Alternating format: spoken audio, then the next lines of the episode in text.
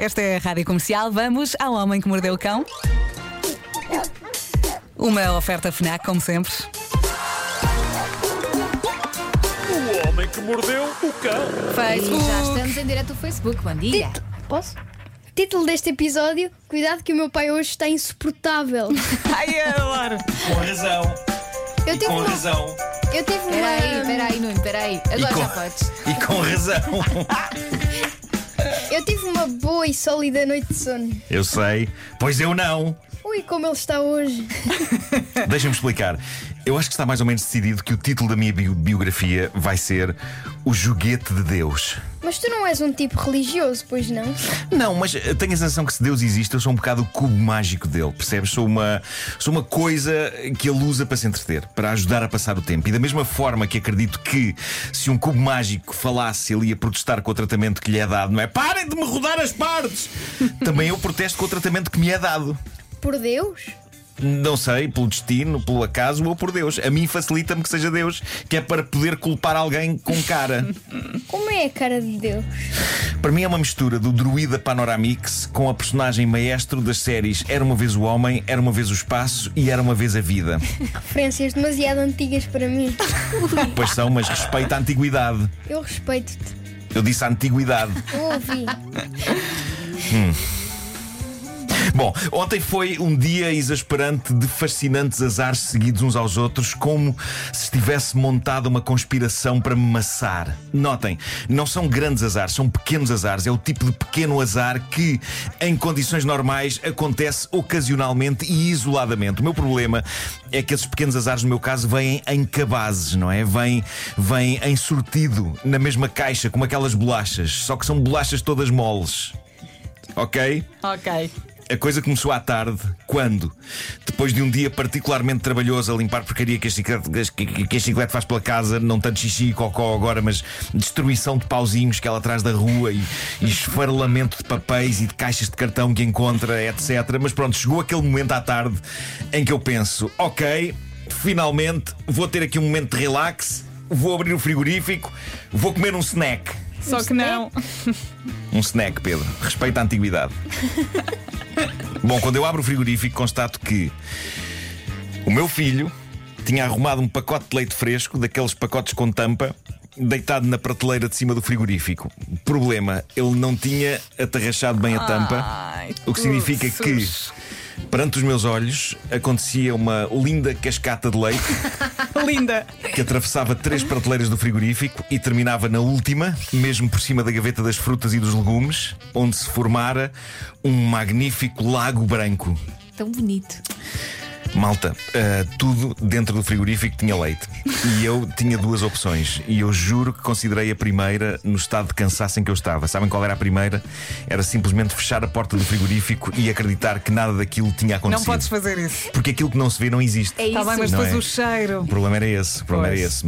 E, e ainda por cima eu decidi que tinha de mostrar ao meu filho o caos que um mau fechamento de tampa Ai, ai, e ai. uma arrumação de leite na horizontal provocara. E por isso tirei tudo do frigorífico, tirei as prateleiras, o que, com a minha falta de jeito, fez leite espalhar-se pelo chão da cozinha.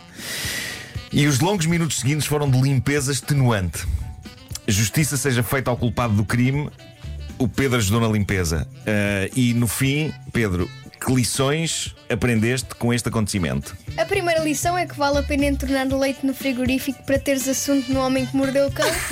A segunda lição, vale a pena entornar leite no frigorífico para finalmente veres tudo o que estava fora do prazo lá dentro e deitares fora. Não aprendemos nada sobre confirmar se tampas estão bem fechadas antes de arrumar? Ah, isso também, mas isso não interessa. Bom, depois de meter a esfregona a render e do caos da limpeza e de várias viagens a contentores para despachar coisas fora do prazo, chegou a hora de jantar. Então nós pedimos comida, minutos depois a comida chegou, a caminho da porta eu reparo que a chiclete despejou uma taça de água que tinha lá fora, mas curiosamente despejou-a na direção do interior da casa. Portanto, depois do lago de leite na cozinha, havia um lago de água no hall. E eu chapinho na água e apanho a comida e chapinho de volta para a cozinha e lá saco da esfregona outra vez para limpar Mas pronto, chegar à hora de jantar, um pouco de paz à hora da refeição é o que se quer. E o que é que aconteceu à hora da refeição, Pedro? Quando abrimos o saco de jantar, só estava lá a minha refeição, a tua não. A minha refeição não estava no saco. E há um lado em mim, paternal e fofo, que pensa: ainda bem que foi a minha a faltar e não a do meu filho.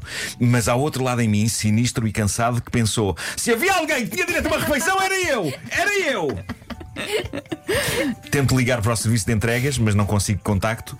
Como estou demasiado cansado e destruído, sinto que devo aceitar a vida como ela é e avançar. É isso. Então aqueço pão e saco uma lata de atum da despensa. Fizeste tu na mix. E é neste sim, claro. E é, neste, e é neste momento que, por nenhuma razão, a nossa cadela chiclete vira toda a taça de água que tinha na cozinha, encharcando-me os pés e formando um novo e enorme lago de água no local onde momentos antes se formaram um lago de leite. E aqui é que tu te passaste. E aqui é Eu que eu me passei. Aqui é que eu me passei. Aqui é que eu me... Eu nunca te tinha visto assim em toda a minha vida. Nem eu, nem eu. Gritaste como um louco. Mas, mas não era contigo, não era contigo. Eu percebi que não, gritaste com a vida, o acaso, o destino, Deus, mas fiquei assustada. Achei que ias desfazer a casa com as próprias mãos. Fui buscar a esfregona. Por aquela que me pareceu ser a vigésima vez ontem e Esta estava. é fada do lar. Estava tão furioso que, a calcar a esfregona no escorredor do balde, parti o escorredor do balde. Eu parti o escorredor do Já balde como se eu fosse o incrível Hulk a trabalhar como empregado de limpeza. Ai, que nervos. Sem noção da minha força, tipo. "Hum", E aquilo, paz! Depois disto, E tu não abri. foste para a cama logo. Abri a lata de atum para jantar e é depois de cair no prato o último bocadinho de atum que tocam à campainha e era a moça da empresa de entregas com o meu jantar.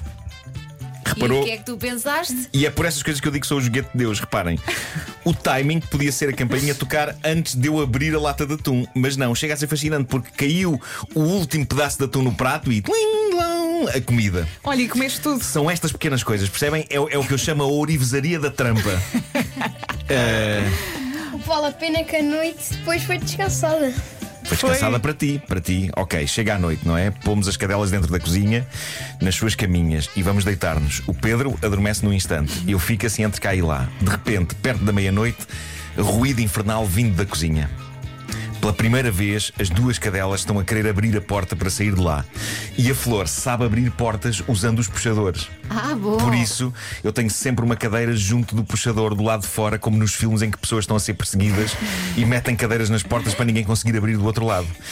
Eu aprendo coisas com os filmes. Ah, e então fui lá acalmá-las, não é? E acalmo-as. E é então que, à meia-noite, alguém me toca à campainha. À meia-noite. Quem era? Quem era? Era alguém que eu odeio com todas as minhas forças. Mas quem? Não faço ideia, mas não preciso saber quem era para saber que é a criatura mais odiosa do mundo ou não estaria a tocar a campainha à meia-noite. Então eu acendo luzes em casa para que percebam que está gente antes de tentarem assaltar a casa.